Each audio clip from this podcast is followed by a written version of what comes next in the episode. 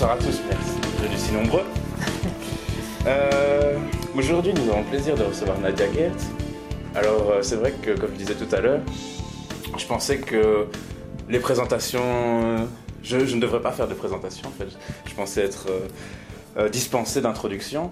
Et en fait, je me suis rendu compte qu'elle n'était pas connue partout, mais pourtant, pour moi, elle fait partie de.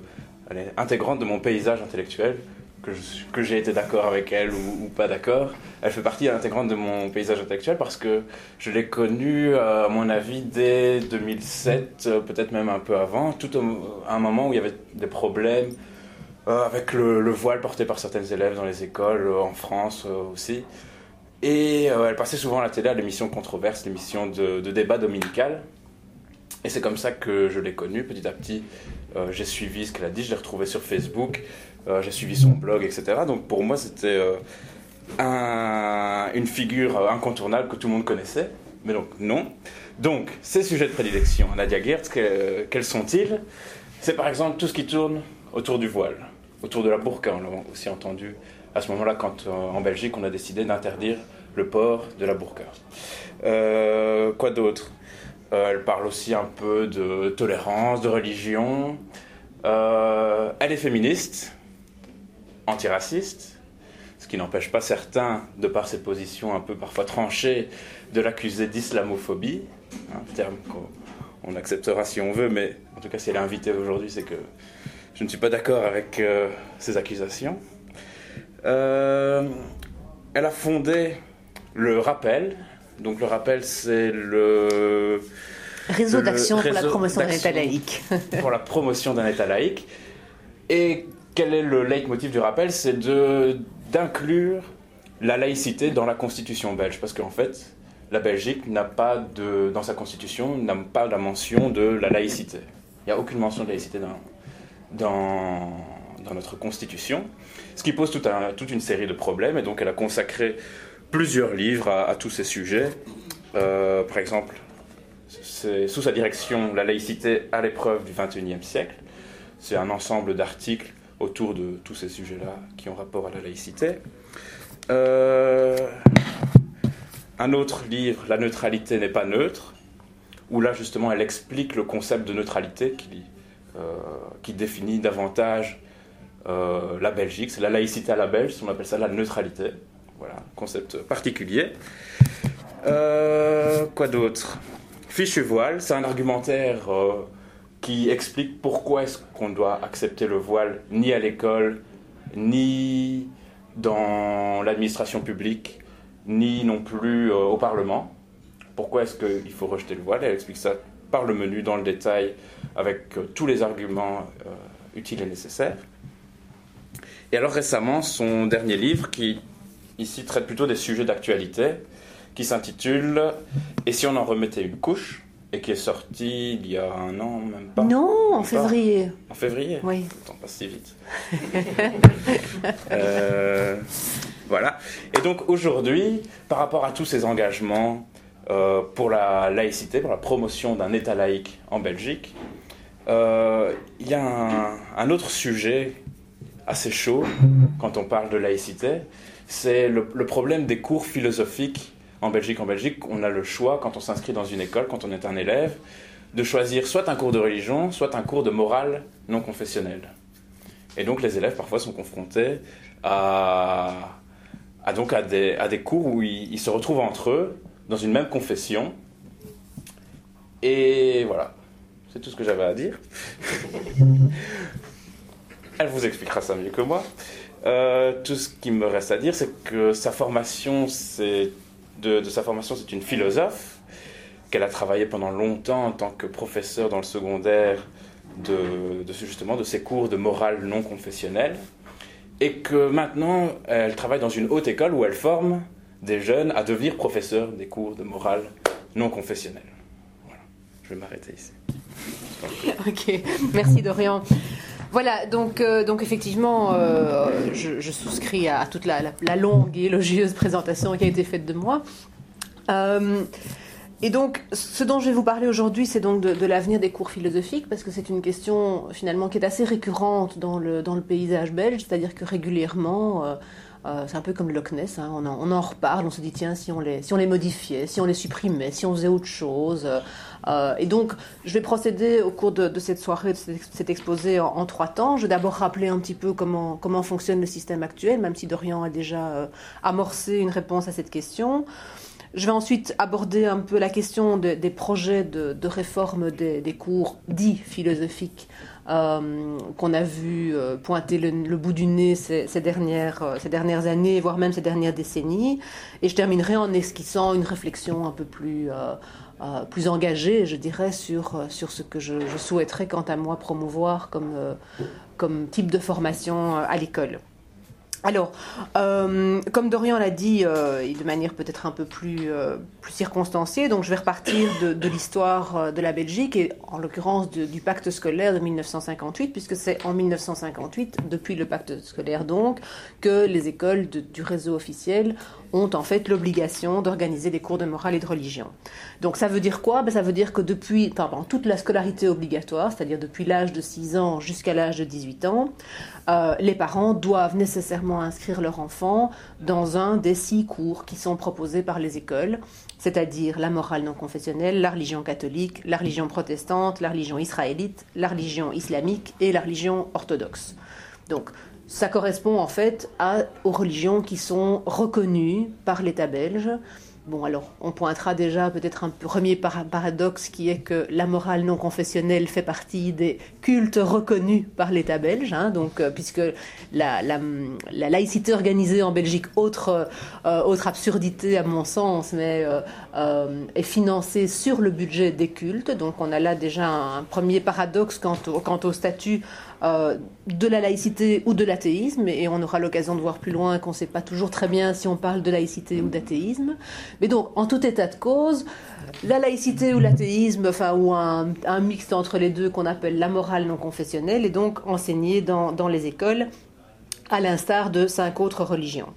Alors c'est un système qui, euh, suscite fréquemment des critiques et des remises en question, d'abord pour des raisons très pragmatiques. Euh, si vous avez l'occasion d'interroger n'importe quel chef d'établissement, il vous dira que quand il a constitué les horaires des professeurs de morale et de religion, il estime qu'il est quasiment en vacances parce que c'est un véritable pensum d'arriver à faire, en, à faire en sorte qu'une dizaine de profs se retrouvent en même temps dans la même école pour enseigner six cours qui doivent avoir lieu en parallèle. Donc c'est quelque chose d'absolument euh, euh, épouvantable à organiser.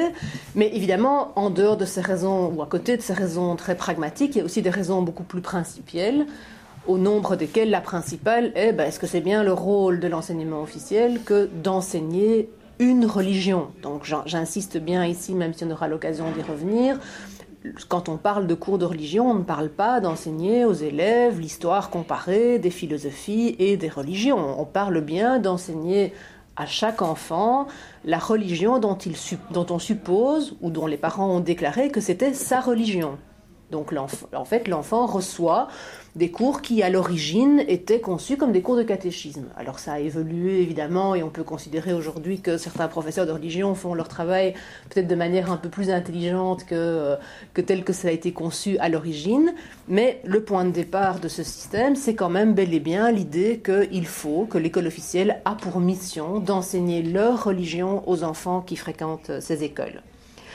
Alors, donc, régulièrement, ce qu'on voit pointer comme, euh, comme idée, c'est l'idée selon laquelle il faudrait peut-être supprimer ces différents cours et les remplacer par un cours unique, un cours commun à tous les élèves, dans lequel on mettrait, alors là évidemment on entend plein de choses, mais en gros ça tourne toujours autour des mêmes grandes thématiques, c'est-à-dire la philosophie, l'histoire comparée des religions, la citoyenneté, certains y ajoutent l'éducation affective et sexuelle, euh, Certains parlent même d'enseigner le code de la route. Enfin bon, euh, on sait bien qu'on reproche euh, beaucoup à l'école de ne pas faire tout ce qu'elle devrait faire et que donc évidemment, dès qu'on qu'on sent poindre la possibilité de, de, dégager deux heures par semaine, tout le monde y va de sa petite idée en disant ah oui, ce serait l'occasion de faire plus de ci, plus, de ça et plus de ci, etc. etc. Mais donc en gros, j'ai envie de dire que les, euh, les acteurs comment dire, pertinent et intelligent qui se penche sur la question, on parle surtout d'introduire un cours de philosophie et d'histoire comparée des religions, ainsi que de citoyenneté. Je pense que c'est effectivement euh, déjà un programme suffisamment ambitieux. Alors, ces idées de, réforme, voire de suppression des cours dits philosophique. Je dis toujours dit philosophique parce que ça m'agace beaucoup qu'on appelle ces cours philosophiques comme si on y parlait d'Aristote, de Nietzsche et de Platon. Hein. Bon, ce qu'on ne fait que très marginalement.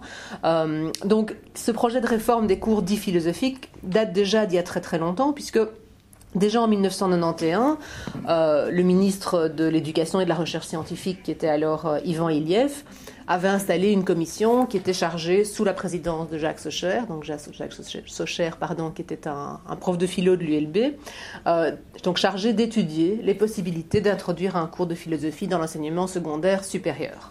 Donc secondaire supérieur, c'est-à-dire qu'on ne parle alors ici que des élèves ayant entre 15 et 18 ans, en gros, 4e, 5e et, 6e année secondaire. Donc ça, c'était en 1991. En 2000, euh, c'est le ministre-président Hervé Asquin, donc ministre-président du gouvernement de la communauté française de Belgique, qui avait déposé un projet euh, visant à introduire un cours de philosophie et d'études comparées des religions dans les deux dernières années du secondaire. Donc projet un peu moins ambitieux encore, j'ai envie de dire, que celui euh, porté par Yvan Iliev, et curieusement, ce projet avait suscité immédiatement les protestations indignées, non seulement des professeurs de religion, ce qu'on peut comprendre, mais aussi des professeurs de morale. Et ça, c'est quelque chose sur lequel j'aimerais bien m'arrêter euh, deux petites minutes, parce que d'autant plus qu'en 2000, j'étais moi-même déjà professeur de morale et que j'ai donc vu mes collègues avec un bel ensemble signer des pétitions disant nous voulons conserver nos deux heures de cours de morale non confessionnel, pas question de remplacer ce cours par un cours commun. Et je me disais, mais qu'est-ce qui leur prend euh, euh, Ils sont normalement formés à la philosophie, puisqu'en général, les, enfin, si tout va bien, les professeurs de morale non confessionnelle ont un diplôme de, philosophie, c'est le, titre requis. Et donc, je ne voyais pas très bien comment des professeurs formés à la philosophie pouvaient euh, en quelque sorte nier l'évidence, c'est-à-dire le fait que faire de la philosophie avec des enfants et des adolescents, ce serait quand même plus intéressant que de leur bourrer le crâne avec des concepts religieux et surtout avec des, dogmes. Alors, en réalité, en fait, les, motivations qui, euh, qui motivaient mes, collègues à ce moment-là n'étaient pas tellement des raisons euh, euh, de principe, c'était surtout des raisons très pragmatiques de défense, en fait, de leur profession. ils avaient en clair peur de perdre leur boulot, pourquoi? Ben, Parce qu'ils avaient peur en fait qu'on touche à leurs acquis, puisqu'ils se disaient au fond, si on met en question l'existence ou le, un système bétonné dans lequel il y a deux heures hebdomadaires dévolues aux cours de morale et de religion, on risque fort de supprimer ces cours, donc deux heures hebdomadaires, et de les remplacer par exemple uniquement par une heure par semaine de philosophie. Et donc plutôt que d'ouvrir une brèche dont ils ne savaient pas très bien à quoi elle pouvait mener en termes de, perte d'emploi, ils préféraient s'en tenir à la situation euh, existante.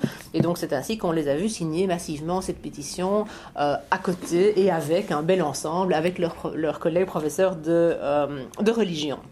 Donc au fond, on peut dire qu'ils ont préféré appliquer le, principe euh, deux tiens vaut mieux que un tu l'auras, hein, euh, deux heures valent mieux que une tu l'auras peut-être, en gros, euh, malheureusement, et donc ils ont préféré une situation évidemment imparfaite, mais au moins bétonnée, plutôt que les aléas d'une réforme profonde.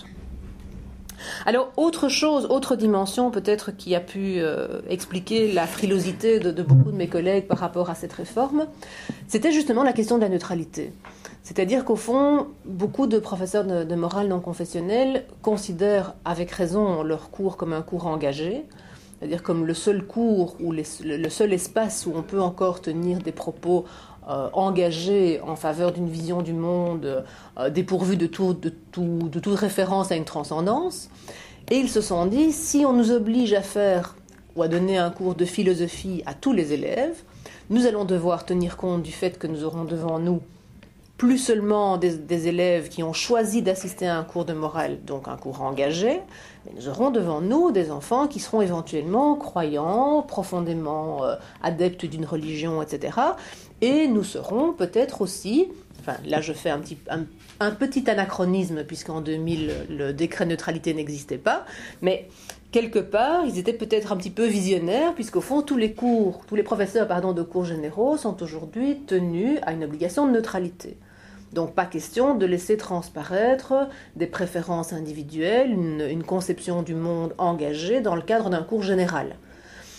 Or, si le cours de philosophie est donné à tous, ça devient un cours général et donc plus question d'y euh, tenir des propos qui seraient engagés en, faveur d'une vision du monde, euh, je dirais, de, laquelle Dieu est absent, pour, le dire de façon un peu, un peu rapide. Euh, alors, cependant, et par ailleurs, depuis le début des années 2000, le, contenu du programme de morale non confessionnelle a en fait fameusement changé. Euh, il faut savoir, moi j'ai commencé à enseigner le cours de morale non confessionnelle euh, en 1991. Et à cette époque-là, nous fonctionnions toujours avec le programme de 1976, euh, parce que les programmes ne sont pas modifiés très souvent à la communauté française ou à Fédération Wallonie-Bruxelles. Donc le programme de 76, c'était donc un programme qui était très axé sur les sciences humaines, donc on, on disait beaucoup de psychologie, sociologie, euh, du droit, etc., etc. Et donc au début des années 2000, le programme de morale a été euh, largement revu pour y faire une place de plus en plus grande à la philosophie, en tout cas dans le degré supérieur. Donc en quatrième, cinquième, sixième, aujourd'hui, vraiment, euh, on fait énormément de philosophie, en tout cas si on suit le programme, dans le cadre euh, des cours de morale non confessionnelle. Ce qui veut dire que la question aujourd'hui revient en fait à celle-ci. Est-ce qu'il faut réserver l'exercice de la démarche philosophique aux seuls élèves inscrits au cours de morale non confessionnelle ou est-ce qu'il faut en revendiquer le droit pour tous les élèves fréquentant l'enseignement officiel, quelles que soient leurs convictions religieuses. Puisqu'au fond, de toute manière, les élèves qui sont inscrits au cours de morale non confessionnelle aujourd'hui font de la philosophie. C'est pour les autres, j'ai envie de dire qu'on peut s'inquiéter en se disant ben, il est possible de sortir de l'enseignement officiel en ayant suivi de 6 ans jusqu'à 18 ans un cours de religion et en n'ayant jamais entendu parler d'un quelconque courant philosophique, et en n'ayant jamais été initié d'une quelconque manière à la démarche philosophique. C'est à mon sens ça qui est préoccupant. Alors évidemment, euh, je ne voudrais pas être binaire, hein, et certains, euh, professeurs de, religion font depuis belle lurette de la philosophie avec leurs élèves. Il y a même des profs de religion qui sont formés à cela et qui donc donnent des cours de, euh, philosophie tout à fait euh, convenables dans, leur dans le cadre de leurs cours de religion. Euh, alors là, pour le coup, je redeviens un peu binaire, puisque j'ai quand même une tendance parfois à fonctionner de manière binaire, je l'avoue. C'est-à-dire, je me dis, bah, de deux choses l'une, c'est-à-dire que soit chacun fait ce pourquoi initialement son cours a été mis en place, c'est-à-dire les de les professeurs de, morale non confessionnelle enseignent une vision du monde dénuée d'un quelconque référent transcendant. Les professeurs de religion enseignent gentiment le corpus dogmatique de leur religion. Et ça me paraît complètement à côté de ce que l'enseignement officiel devrait faire et promouvoir.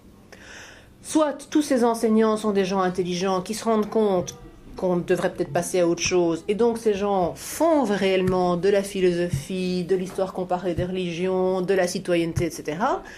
Et alors je me dis, mais quel gaspillage euh, en termes financiers, déjà, simplement, que de payer six enseignants pour faire la même chose dans une classe de, mettons, 25 élèves. Hein, si vous faites le compte, euh, je voudrais quand même faire une petite parenthèse ici et rappeler pour euh, les plus anciens d'entre vous qu'on a renoncé au système rénové parce que ça coûtait horriblement cher. Donc on a fermé toute une série d'options parce qu'on s'est dit, je vais être un peu caricatural, que euh, menuiserie chinois, c'était pas assez fréquenté, que donc on devait fermer cette option. Donc à l'heure actuelle, les cours de morale et de religion sont les seuls qui sont organisés pour peu qu'un seul élève le demande. Ça n'existe pour nul autre cours et ça n'existe nulle part ailleurs non plus d'ailleurs. Dans d'autres pays de, l'Union européenne dans lesquels il y a des cours de religion au pluriel, hein, donc euh, avec un choix possible pour les élèves, en général il faut quand même un minimum d'inscrits.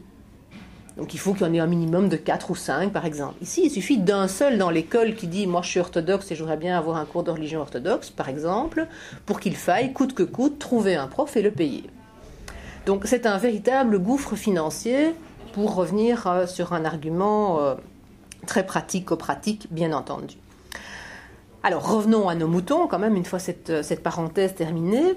Euh, alors, donc depuis les années 2000, donc je disais donc en fait il y a eu pas mal de propositions et, de propositions pardon et de prises de position qui se sont multipliées, euh, ainsi que des expériences isolées d'introduction de la philosophie euh, à l'école primaire notamment parce que j'ai beaucoup parlé du secondaire jusqu'à présent, mais il faut savoir que en fait de plus en plus, on parle d'introduire de la philosophie en tant que démarche, évidemment, pas en tant que contenu, avec des enfants d'école primaire, voire même avec des, enfants d'école euh, d'enseignement préscolaire.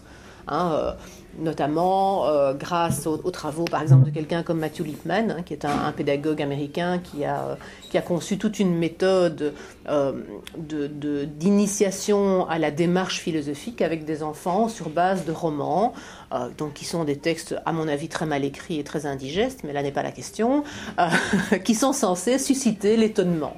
Alors, je pense que, enfin, je suis pas là pour parler de Lippmann ce soir, euh, mais je crois qu'il y a tout à fait moyen de reprendre sa méthode sans nécessairement utiliser tous ses outils, c'est-à-dire de partir de textes, de contes, de légendes, d'histoires, euh, euh, éventuellement même de, de, dessins animés. On peut utiliser toute une série de supports et de susciter le questionnement de l'enfant. C'est-à-dire plutôt que de lui dire, voilà, là tu dois comprendre ça, et là tu dois voir ça, et euh, qu'est-ce que raconte l'histoire, et euh, remets le puzzle dans le bon ordre, etc. Dit, ben, qu'est-ce que tu te poses comme question après avoir entendu cette histoire? Euh, Ou simplement de, de, comment dire, de rebondir sur ce qui arrive à un enfant inévitablement tout au cours de son parcours scolaire, enfin scolaire et privé dans la vie d'un enfant, il se passe plein de choses qui suscitent en lui un questionnement philosophique. Euh, la philosophie, ce n'est pas, n'est pas une discipline, en fait, au départ, j'ai envie de dire. C'est surtout une attitude, c'est quelque chose... J'ai envie de dire c'est quelque chose qu'on subit au départ. C'est-à-dire que, qu'on le veuille ou non, on est traversé par des questions philosophiques. J'ai un enfant dont le hamster meurt, inévitablement, il va se demander où est son hamster. Il ne faut pas pour ça qu'on lui ait dit ce serait bien que tu philosophes un petit peu. C'est une question qu'il va prendre de plein fouet et que l'école devrait prendre en charge. Plutôt que de lui dire euh, demande au prof de religion, hein, euh, ou au prof de morale, ou viens pas m'embêter avec ces questions-là, qu'est-ce que j'en sais moi, euh, ou lui dire bah, évidemment qu'il est au ciel, ou bah, évidemment qu'il est dans la terre, pourquoi ne pas élaborer avec lui une réflexion bah, voilà, quelles sont les possibilités, qu'est-ce que tu crois, toi, qu'est-ce que tes petits copains pensent, etc. Essayons de voir ensemble ce qu'il pourrait bien en être, sans évidemment apporter de réponse définitive euh, qui consisterait à écrire au cahier à la fin de la leçon, le hamster de Jérémie est à tel endroit et je vous laisse compléter, ça n'aurait évidemment aucun sens. Donc je referme ma petite parenthèse sur euh, Mathieu Lippmann pour revenir sur un événement, un élément qui n'est plus tout à fait récent, mais qui est le dernier en date dans l'actualité euh, relative à cette thématique, qui est la proposition de la ministre Simonet euh, au début de l'année 2012, euh, qui a lancé l'idée de créer un tronc commun. Alors, ce tronc commun, initialement, était prévu pour la rentrée 2013, et il aurait eu pour objectif de, alors là je cite, développer la pensée rationnelle, logique et argumentative autour de trois grands axes, deux points, le questionnement philosophique, le dialogue interconvictionnel et l'éducation à une citoyenneté active. Alors, Madame Simonet voulait instaurer un groupe de travail qui aurait planché, euh, donc qui était composé des représentants des cultes, en ce compris évidemment la laïcité organisée, et qui aurait été euh, chargé de définir le contenu précis de ce référentiel. Alors, ce qui est intéressant, c'est que, en fait, au début, cette proposition a été accueillie, je pense, avec pas mal d'enthousiasme de la part de, beaucoup d'acteurs de terrain qui se sont dit Ah, enfin Parce qu'ils ont cru que référentiel commun, ça voulait dire cours commun. Or, en fait, c'est pas du tout de ça qu'il s'agit, pardon. En fait, euh, le but n'était pas du tout de mettre les enfants ensemble dans un même local avec un même enseignant pour les initier à la démarche rationnelle, à l'étude comparée des religions, etc., etc. Pas du tout. C'était de demander à chacun des professeurs déjà en place dans sa classe avec son groupe d'élèves de consacrer un certain temps, on ne sait pas très bien combien, à aborder ces questions-là avec ses élèves. Donc évidemment, on ne sortait pas du ronron on ne sort pas du ronron, puisqu'il s'agit toujours, pour le professeur de religion catholique, avec ses petits-enfants catholiques, de parler de ce qu'il y a après la mort, par exemple. Très bien, ils auront donc fait de la philosophie, ils auront abordé une thématique philosophique, mais évidemment entre eux, entre convaincus, sans que nulle voix discordante ne vienne dire, dites, moi j'ai une autre opinion sur la question. Euh, bon, je dis ça évidemment euh, dans la situation idéale, entre guillemets, où ne fréquentent le cours de religion catholique que des petits catholiques, ce qui n'est pas toujours le cas. Mais enfin, en tout cas, le but n'était pas de permettre la rencontre, le brassage et, j'ai envie de dire, la confrontation euh, d'idées divergentes sur un même thème. Alors euh, l'autre problème qui se pose aussi, c'est le problème de la formation des enseignants, puisque évidemment, confier aux professeurs de religion actuellement en charge euh, des choses aussi ambitieuses que euh, l'initiation à la pensée rationnelle, ça nécessiterait quand même d'avoir en place des enseignants formés. Or, c'est loin d'être le cas. Euh, pour ne prendre qu'un exemple, j'ai lu il y a quelques, quelques, semaines un entrefilet dans, dans, un, dans un, quotidien qui m'a effaré puisqu'il s'agissait donc pour la ministre euh, hein, donc la remplaçante de, Simonet, euh, elle suggérait d'imposer dorénavant aux professeurs de religion d'être au moins titulaires de leur, de leur, euh, leur certificat d'études supérieures, CESS. Donc, si on lit bien, ça veut dire qu'ils ne le sont pas. Bah oui. Donc, on ne parle même pas ici d'avoir un diplôme d'université ou un titre pédagogique. Non, on parle de certificat d'études supérieures, réto quoi, hein. avoir fini sa réto. Donc c'est quand même assez effarant. Je mets ça en parallèle avec le fait qu'il y a une petite dizaine d'années, je pense, euh, il avait fallu faire un, fameux écrémage au sein, ici en particulier, des professeurs de religion islamique, parce que certains d'entre eux ne maîtrisaient pas suffisamment la langue française. Donc, je vous mets tout ça en parallèle pour que vous compreniez l'inquiétude qui peut être la mienne quand on parle de confier à des professeurs de religion l'initiation à la pensée rationnelle. On dit, bon, est-ce que réellement, dans l'état actuel des choses, euh, l'immense majorité de ces enseignants ont tous les outils en main qui leur permettraient euh, de pratiquer ça avec leurs élèves? Alors, je reviens évidemment aussi à la question de la neutralité, puisque s'il s'agit, pendant un nombre indéterminé d'heures, sur une année scolaire, d'enlever sa casquette professeur de religion ou de morale non confessionnelle d'ailleurs, pour revêtir la casquette professeur de philosophie, d'initiation à la pensée rationnelle, à la pensée critique, ça me paraît un peu schizophrène. Comment va faire l'enseignant pour que ses élèves comprennent que tout d'un coup il change de registre?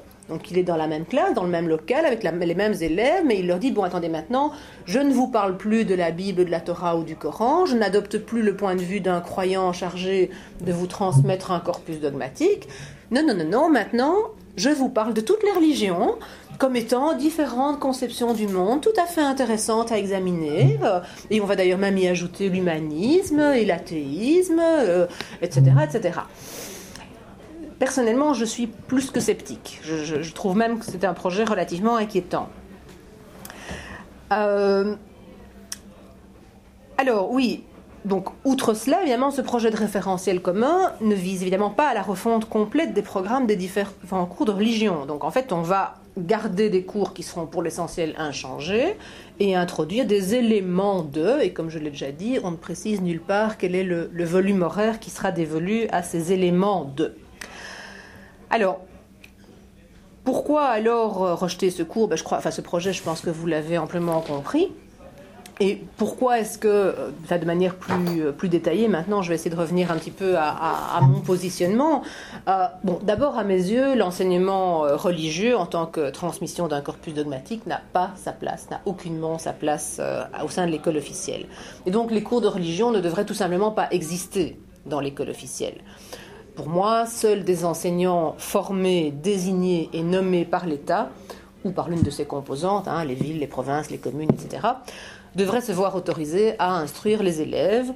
Et quand je dis instruire, je veux dire par là leur transmettre des connaissances, pas des croyances, des connaissances. On peut transmettre des connaissances concernant les religions, hein, euh, mais euh, ça n'est pas de cela qu'il s'agit aujourd'hui dans les cours de religion. Et donc, les convictions des élèves et les convictions des enseignants ne devraient jouer aucun rôle au sein de l'enseignement officiel. C'est-à-dire qu'on devrait essayer de dépasser ou de laisser de côté cette dimension-là lorsqu'on enseigne, puisqu'il s'agit de transmettre des connaissances et non pas des, euh, conceptions de vie ou des, euh, ou des croyances. Alors, deuxièmement, un véritable cours commun, me semble-t-il, permettrait la rencontre et l'échange, ça me semble évident. Euh, ce qui me semble une urgence en fait à l'heure actuelle. Euh, alors là, je, refais une petite parenthèse pour dire que ce qui me semble un des grands fléaux de la Belgique, euh, c'est son amour immodéré du consensus et du compromis. Euh, c'est-à-dire qu'on n'aime pas se disputer, on n'aime pas se fâcher, on n'aime pas qu'il y ait des portes qui claquent et qu'il y ait des, voix qui s'élèvent un peu trop fort. Et donc dès qu'on sent qu'il y a de la tension dans l'air, on en commissionne, hein, ou on fait des groupes de travail où on va réfléchir entre soi, de préférence, ça c'est bien, parce que comme ça on s'engueule moins. Et, moi je voudrais réhabiliter le droit à s'engueuler. Euh, je trouve qu'à l'école, mais je dis ça de façon un peu, un peu légère et humoristique, mais je le pense profondément, je crois qu'à l'école, euh, on devrait pouvoir favoriser la controverse, euh, la, rencontre, même pas, violente, mais même, comment dire, porteuse de, de tensions entre élèves qui ne pensent pas de la même manière. On devrait pouvoir leur demander d'argumenter, de développer, d'expliquer, de se justifier, de répondre, de rétorquer, etc., etc. Le professeur devant à ce moment-là jouer un rôle, j'ai envie de dire, d'arbitre, d'organisateur, de distributeur de parole, de modérateur, etc., etc., hein, pour veiller évidemment à ce que tous les points de vue puissent être entendus. Euh, mais on est très loin de cela aujourd'hui. Euh, comme je, comme je vous le dis, on, est très effrayé par l'idée qu'on puisse exprimer des idées qui pourraient choquer l'autre. Et, euh, je reviens alors à, ce que Dorian euh, évoquait tout à l'heure quand il, euh, quand il parlait de Medada. c'est vrai que je suis de plus en plus agacée par, par le, j'ai envie de dire, le diktat de tolérance. C'est-à-dire qu'il faut être tolérant. Ça, c'est le, le, mot à la mode, il faut être tolérant. Alors moi, je veux bien être tolérante, hein, euh, mais j'aimerais bien surtout d'abord qu'on me dise ce que je dois tolérer et ce qu'on veut dire par tolérer. Euh, parce que si on se réfère à l'histoire, euh, l'édit de tolérance, c'est un édit qui est tout sauf tolérant au sens moderne du terme. C'est-à-dire qu'il s'agit pour une religion majoritaire qui est la religion catholique de, de concéder aux protestants le droit d'exercer leur culte dans certains lieux bien définis, à condition quand même de ne pas faire trop de vagues et qu'on les remarque pas trop. Donc la tolérance, c'est aussi le nom qu'on a donné au bordel. Hein. Les maisons de tolérance, c'est les maisons où il se passe des choses abominables que la morale réprouve, mais comme on ne peut pas les empêcher tout à fait, on met ça dans des lieux un petit peu cachés des regards, et on appelle ça des maisons de tolérance. Donc la tolérance, en fait, pour moi, c'est pas du tout une valeur positive au départ, historiquement. Le respect, oui. La tolérance, c'est vraiment concéder quelque chose qu'on ne pourrait pas empêcher sans provoquer un mal plus grand. En fait, c'est ça. Mais, et d'ailleurs, ce que je dis là, je, le cite de mémoire, mais c'est une définition que j'ai donnée sur un, que j'ai trouvée sur un site d'obédience catholique moderne, hein, aujourd'hui, qui définit encore la tolérance comme ça. Donc c'est interpellant quand même. Hein, c'est euh, donc euh, concéder l'existence de quelque chose qu'on ne pourrait supprimer sans générer un mal plus grand. Bon, donc ça mérite quand même réflexion. Donc tout ça pour dire que moi je, veux bien être tolérante, mais à condition déjà qu'on me dise ce qu'on entend par là.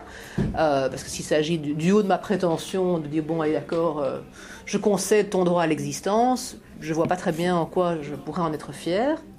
Et puis surtout, euh, qu'est-ce qu'il faut tolérer?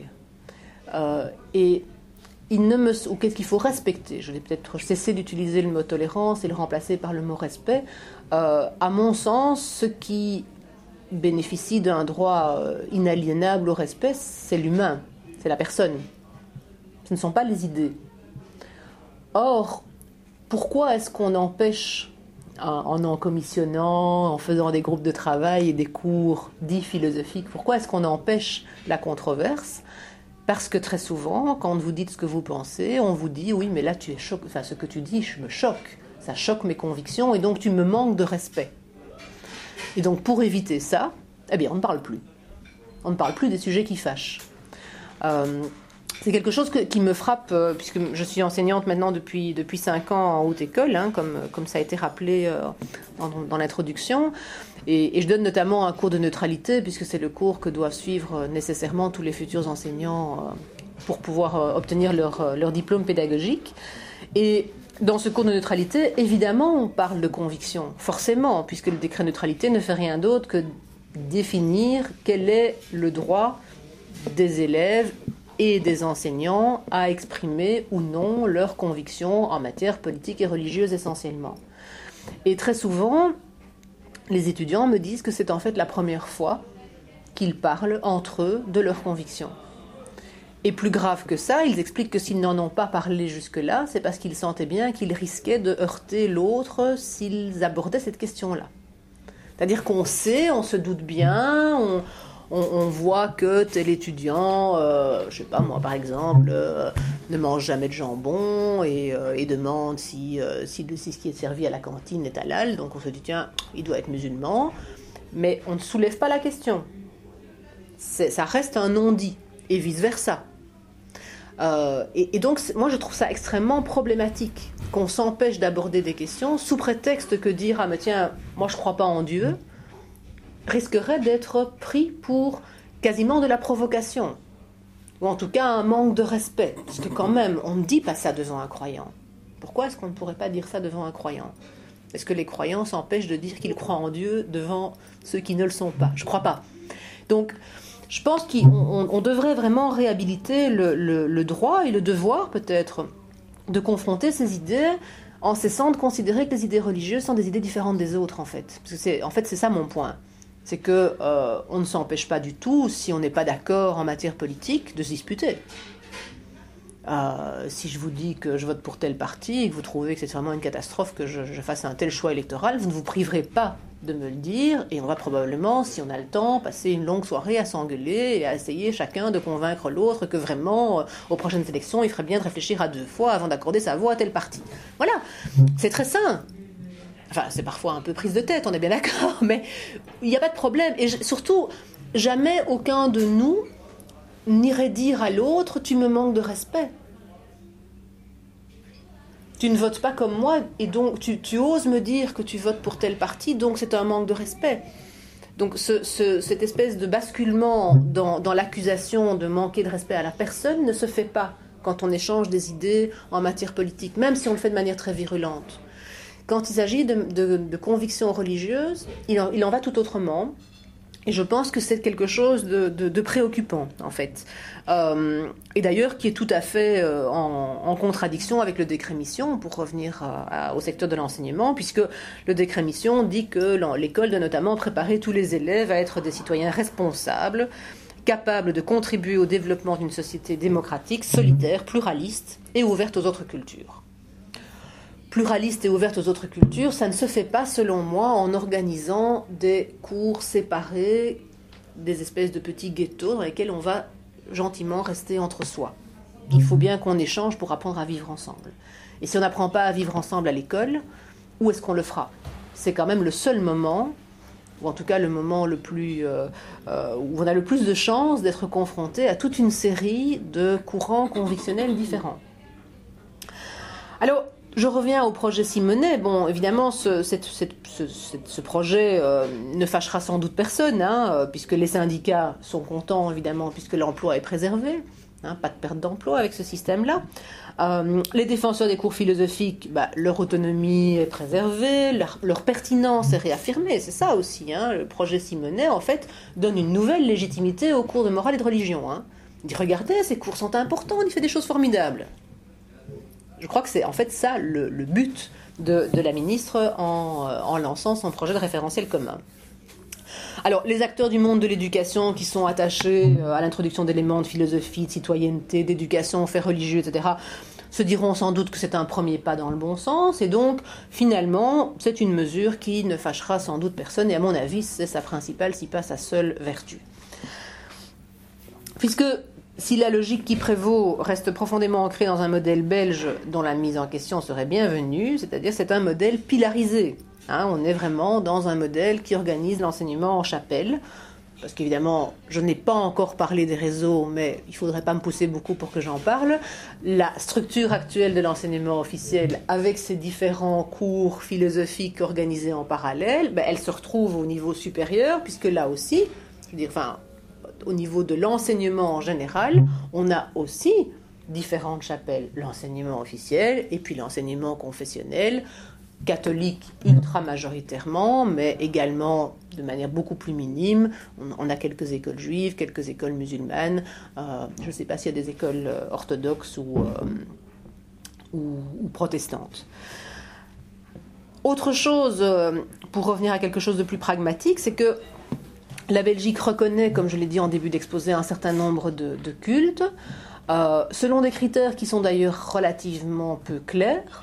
Euh, puisqu'il faut que le culte en question soit présent depuis un nombre suffisamment grand d'années, qu'il ait un suffisamment grand nombre d'adeptes et qu'il ne contrevienne frontalement à aucun principe démocratique.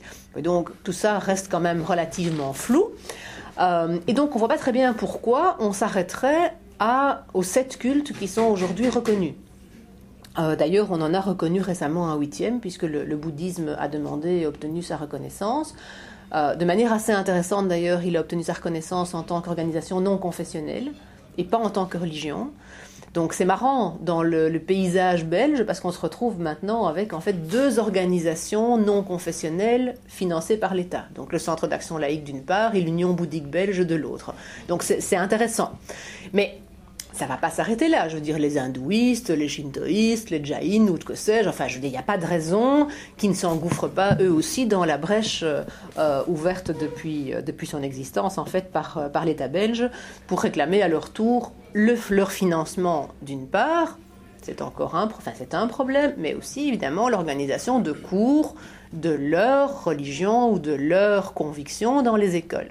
Et donc, pourrait très bien se retrouver demain avec 10 cours à organiser en parallèle au lieu des 6 qu'on doit organiser aujourd'hui. Ça n'est pas complètement aberrant ou délirant euh, d'imaginer une telle, euh, une telle perspective. Alors, quelles seront les exigences en termes de neutralité qui seront fixées à ces enseignants lorsqu'ils vont aborder les convictions voisines hein, Je l'ai déjà abordé un petit peu euh, précédemment? Quelle est la formation initiale ou en cours de carrière qu'on prévoit pour les enseignants qui seraient amenés à aborder des questions transversales, j'ai envie de dire, hein, donc de philosophie, d'éducation euh, à la citoyenneté, etc., etc. Et puis surtout, bah, combien de temps est-ce qu'on va continuer comme ça à réformer euh, les cours euh, de, morale et de religion et l'enseignement à coup de, de, petites mesurettes consensuelles au lieu de poser, à mon avis, la seule vraie question qui vaille, c'est-à-dire de quoi est-ce que nos enfants ont besoin aujourd'hui? Est-ce qu'ils ont besoin de connaître bien leur religion sur les deniers de l'État? Ou est-ce qu'ils ont plutôt besoin d'apprendre à penser et à devenir des citoyens responsables? Je pense que la façon dont je pose la question induit un petit peu la réponse. Alors, comment faire? Excusez-moi, mais je commence à avoir un petit chat dans la gorge. L'argument, en fait, essentiel qui est régulièrement euh, opposé à tous les, doux rêveurs dans mon genre qui veulent changer en profondeur le système, c'est la Constitution et le pacte scolaire. Et de, de manière assez amusante, d'ailleurs, on dirait que ça fait un seul bloc.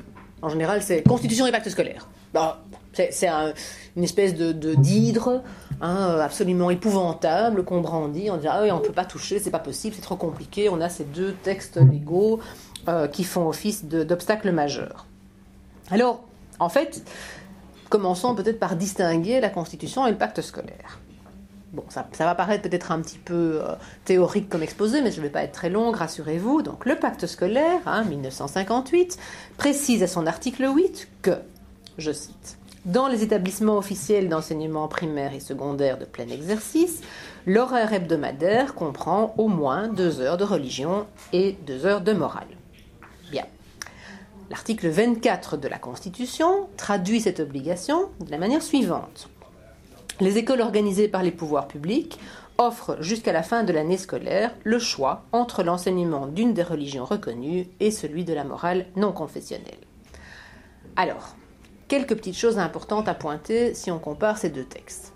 Premièrement, Il n'y a que le pacte scolaire à fixer un nombre d'heures hebdomadaires. Dans la Constitution, il n'y a pas de mention des deux heures minimum. Donc on pourrait très bien diminuer le volume horaire sans devoir toucher à la Constitution. Donc le pacte scolaire, en fait, n'est qu'une loi.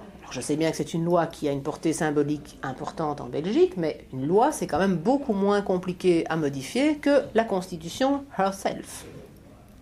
Et donc, il devrait être possible, sans toucher à la Constitution, de diminuer le volume horaire hebdomadaire des cours de morale et de religion, voire de les rendre facultatifs, j'y reviendrai, et ce qui permettrait d'instaurer à la place un cours commun. Deuxième remarque, la Constitution parle de cultes reconnus. Alors là, euh, c'est ce que je vous ai déjà dit. Hein. on a aujourd'hui sept cultes reconnus. Donc, euh, euh, en gros, il y en a trois qui datent de la création de la Belgique, à peu près.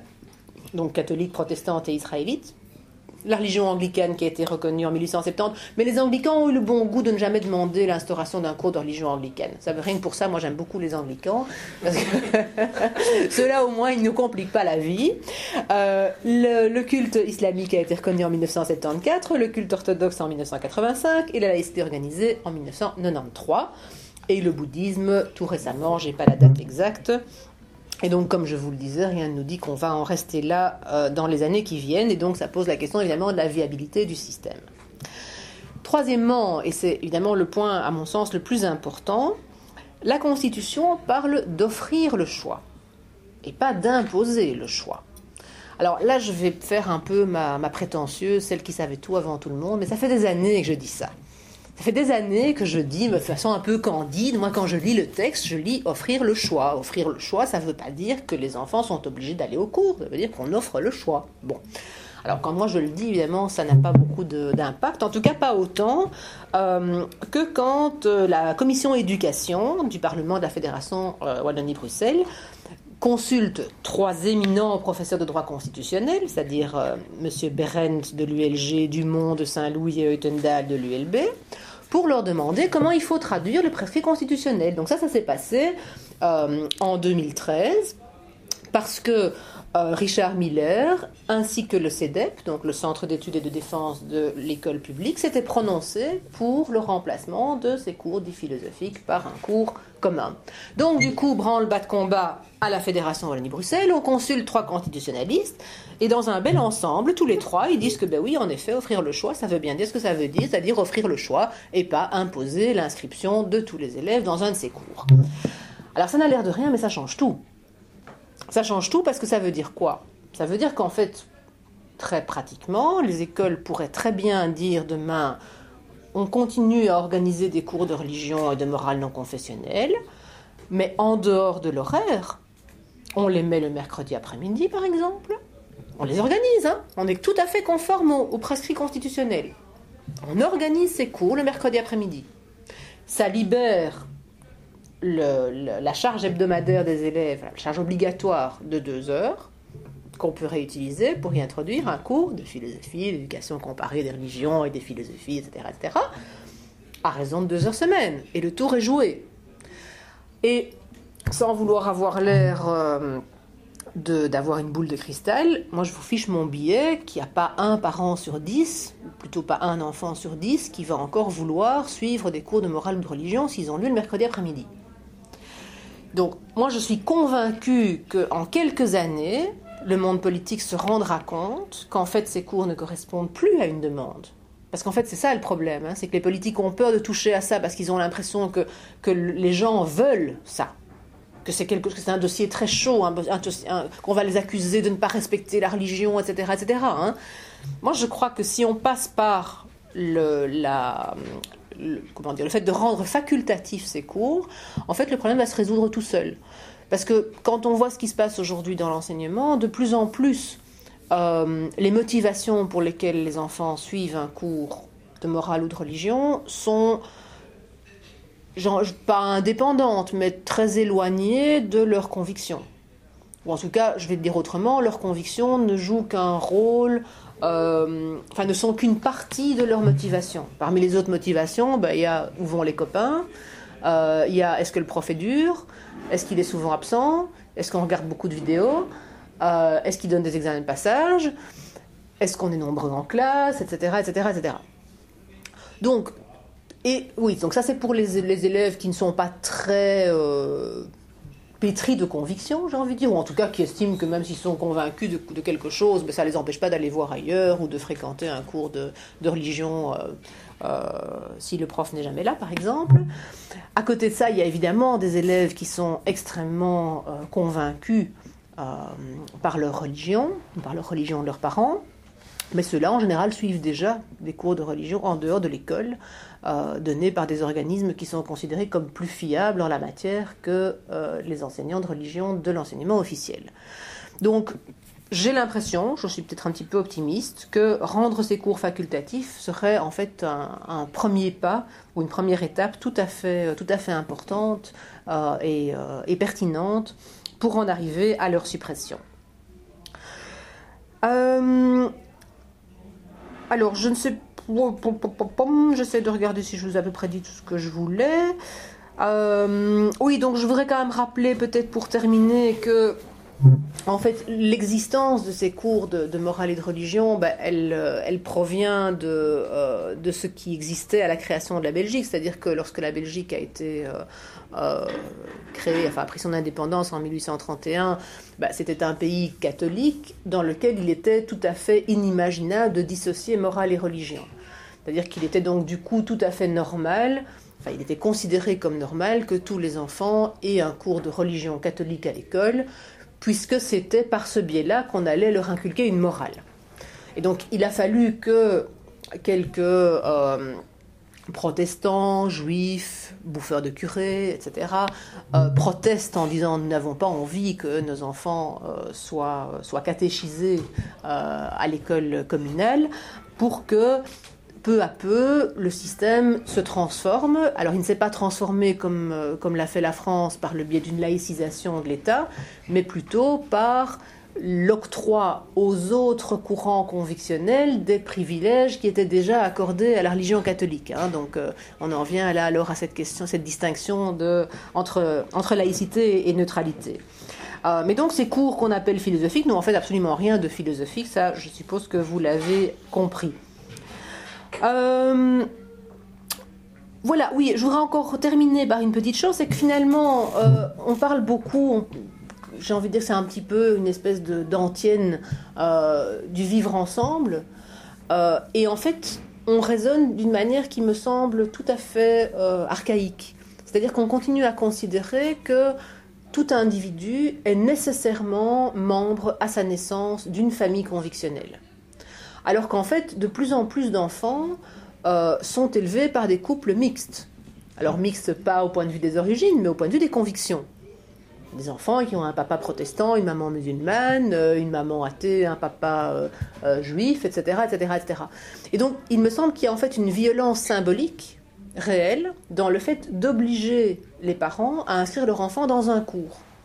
C'est-à-dire, on étiquette les enfants à l'école. Et je trouve ça tout à fait contraire à ce qu'on devrait promouvoir, c'est-à-dire le libre choix, la libre définition par chacun de ce qu'il est, après avoir pu y réfléchir euh, en son âme et conscience, euh, au moins jusqu'à jusqu'à sa maturité. Et quand on parle, je vais faire un petit parallèle pour terminer avec la question de, du financement des cultes, c'est une autre question qui, euh, qui m'intéresse beaucoup, puisque je suis tout à fait partisane de la suppression du financement public des cultes. Et en fait, très souvent, vient sur le tapis la, possibilité de ce qu'on appelle un impôt dédicacé. Alors moi je ne suis pas pour l'impôt dédicacé non plus, mais donc le principe de l'impôt dédicacé, il s'agit donc de mettre sur cette déclaration d'impôt à qui, à quelle famille convictionnelle on voudrait que notre euh, que, la part donc de notre impôt dévolu au culte aille évidemment, l'avantage du système, c'est que c'est plus, euh, plus juste, plus équitable, au sens où on en, aurait au, moins enfin fini avec les 85% quand même du budget des cultes qui vont encore aujourd'hui à l'Église catholique. C'est clair que si chacun pouvait s'exprimer, il est évident qu'il n'y a pas 85% de catholiques en Belgique aujourd'hui. Mais ce que disent beaucoup d'opposants, euh, en dehors de la question de principe, sur laquelle je pourrais revenir si vous voulez, mais plutôt dans les questions-réponses, en dehors de la question de principe, il y a une question pragmatique aussi, petit peu un mélange des deux, peut-être qu'il y a la question de la vie privée. il y a beaucoup de gens qui disent, moi j'ai pas du tout envie de dire sur ma déclaration d'impôt par exemple et au hasard, que je suis juif. Bon. Et donc, le seul endroit où on considère que c'est normal de faire ça, c'est à l'école. Personne ne s'insurge, sauf tout récemment, alors je ne sais plus, mais, quelqu'un qui est un petit peu médiatique, peut-être que ça, ça, te dit quelque chose, Dorian. Euh, euh, c'est un, homme qui passe régulièrement à la, RTBF. Euh, et qui a maintenant refusé, mais de manière tout à fait médiatique, d'inscrire son enfant dans un cours philosophique. En disant, voilà, moi je ne veux pas l'étiqueter. Il choisira quand il sera en âge de choisir, mais moi je ne veux pas qu'il fréquente un cours de ce genre-là. Euh, et, donc, il a, lancé une pétition, même, je pense, euh, en tout cas une, lettre ouverte, une carte blanche, enfin, qui, circule sur, euh, sur Internet pour faire valoir son point de vue. Et c'est un point de vue qui me semble tout à fait sensé et qui est d'ailleurs déjà pratiqué en communauté flamande, puisqu'en communauté flamande, ils ont déjà octroyé, enfin, ou accepté le principe des dispenses. alors, malheureusement, j'ai envie de dire, ceux qui font le plus souvent usage de, ce principe du droit à la dispense, si je puis dire, ce sont les témoins de Jéhovah en Flandre, euh, qui disent qu'aucun des cours qui leur est proposé ne correspond à leurs convictions. Finalement, on leur donne euh, le choix. Euh, entre la peste et le choléra, hein, en gros, c'est-à-dire entre soit une religion qui qui trahit complètement, euh, selon eux, la lecture qui devrait être faite de la Bible, soit un cours où on leur présente euh, une vision du monde euh, dont Dieu est tout à fait absent, et, ou évidemment encore une autre religion, c'est ce qui est encore pire. et donc les témoins de Jéhovah ont obtenu le principe de dispense. Ce qui est intéressant, c'est qu'en communauté française, jusqu'ici, ça n'a jamais été le cas, parce que la communauté française a toujours considéré que le cours de morale était en fait un cours qui pouvait convenir à tout le monde. Euh, et donc là aussi, je crois qu'il y a une vraie question à se poser concernant l'identité de ce cours, en fait, parce que je vous ai dit tout au début que c'était un cours engagé, en tout cas qu'il était perçu comme tel par les enseignants qu'il donnait. Mais en fait, au niveau de la communauté française, visiblement, c'est pas le cas. La communauté française conçoit ce cours de plus en plus, j'ai envie de dire, comme un cours fourre-tout. Celui qui peut convenir à tous les enfants qui, qui n'ont aucune des religions organisées par l'école.